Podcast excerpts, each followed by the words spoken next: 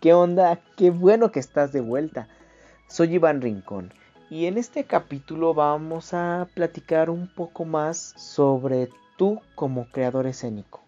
Ya revisamos algunos puntos que debes de cuidar en tu carrera, pero ahora vamos a enfocarnos en ti. Y para empezar hay que entender que tú eres un producto, exacto, debes venderte, debes saber ofrecer ese producto.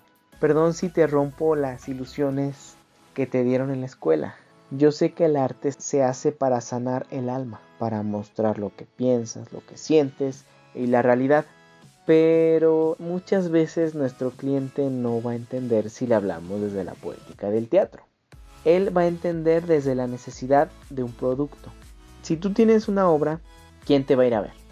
La gente común y alguno que otro teatrero. Si tú vas a un casting, ¿quién te va a hacer el casting?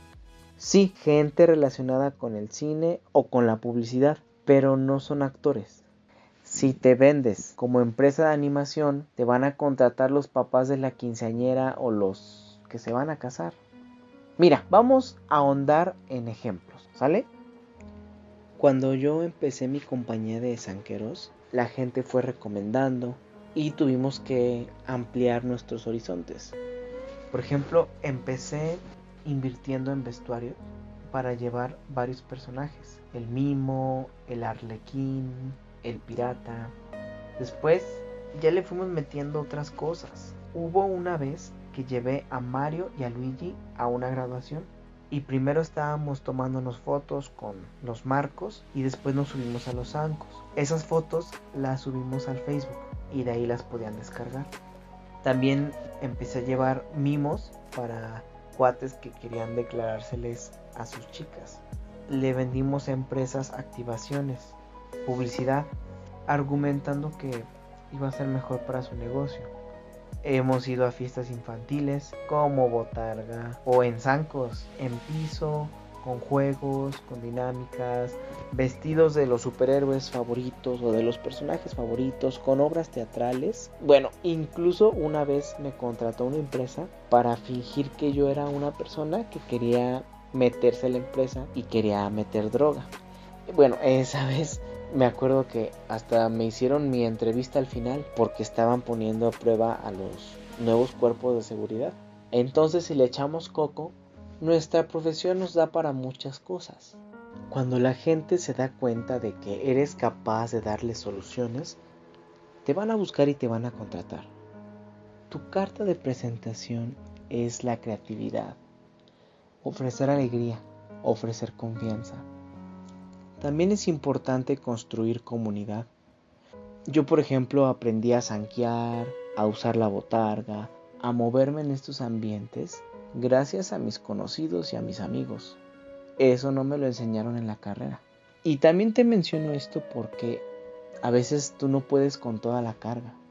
Entonces necesitas aliarte con gente que pueda aportar más o que pueda darle otro enfoque.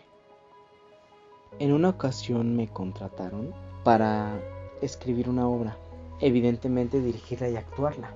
Y como ya lo había yo hecho en la carrera, me aventé.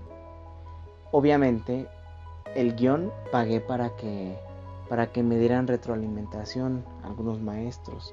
Mm, en la dirección sí me confié un poquito más, porque ya había probado yo varias técnicas. En la producción me agarré de otra compañera que invité como actriz para realizarla. Fue un buen experimento, funcionó y sobre todo me animó a hacer mis propios proyectos. Y es que si tú no haces, si tú no creas, si tú no te avientas, no vas a tener experiencia. Las experiencias se ganan o fracasando o intentando. Me ayudó a tener confianza. Pero eso es importante, que tú te atrevas a hacer tus propios proyectos. Eso sí, apóyate de gente que sabe. Aprovecha a la gente que tienes, a la gente que conoces y estoy seguro que alguien te va a apoyar. Pero sí es importante que generes tus propios proyectos porque si no, no vas a crecer. Y ahora vamos a hablar de un punto esencial, el temeroso casting. Tienes que venderte, tienes que invertir en ti. ¿Cómo invierto en mí? Bueno, primero que nada, cuidar mi salud, alimentarme bien, Y no te lo digo porque yo sea una persona que busque el cuerpo perfecto. No. Simplemente alimentarse bien para tener energía, para no enfermarte, para estar sano. Cuida tu cuerpo, ejercítalo. No lo expongas a cuestiones peligrosas. Una lesión te puede arruinar. Y no lo expongas a sustancias. Mantén limpio tu cuerpo. Las miles de calorías que te va a dar la cerveza, el posible desastre que vas a hacer al estar ebrio, el olor del cigarro, manchar tus dientes, hay consecuencias graves. Cáncer, dependencia, un accidente. Invierte en ti. Ve a talleres. Entre más estudies, más preparado vas a estar. Vas a tener más técnicas, más opciones y más caminos. No dejes de actualizarte. No dejes de asistir al cine, al teatro. Esa es nuestra chamba también, ver las propuestas de los compañeros. Invierte en tu cuerpo. Yo invertí en un blanqueamiento, me hice una operación en los ojos porque no veía nada sin lentes. Invierte en psicólogo. Todos necesitaríamos ir al psicólogo, pero nosotros más, porque nosotros usamos las emociones y si estamos bloqueados, no vamos a fluir. Pero invierte en tu empresa y tu empresa eres tú. Otro punto importante, el demo reel. Este sirve para ver tus rangos actorales. Esto le ahorra pasos al director. Ahí ven si puedes llorar, reír, enojarte. Y por eso es importante que metas los fragmentos donde brilles más y donde se vea que tú tienes cambios de emociones. ¿Cómo voy a conseguir tener muchas tomas? Haz cortometrajes. Y si puedes meter con varios looks, que mejor para que vean que eres multifacético.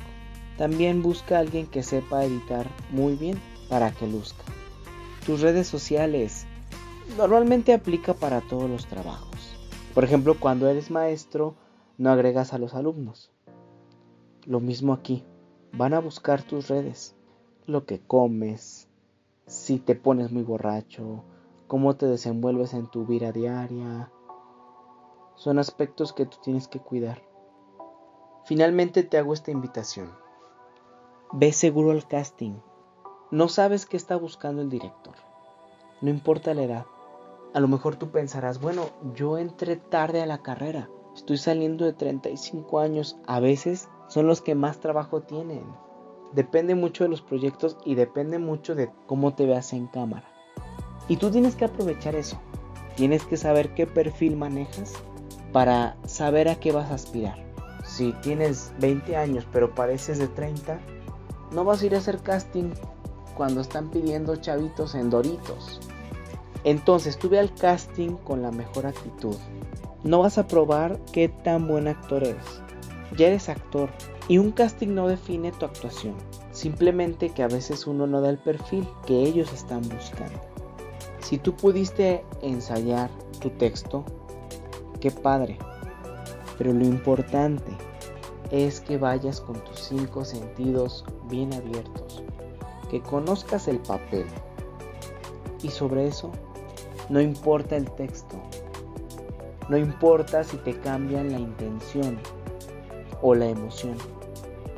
Porque tú vas a ser un actor que demuestra que sabe hacer su trabajo. Entrégate al otro. Y creo yo que esa es la clave. Ve al casting abierto a todas las posibilidades.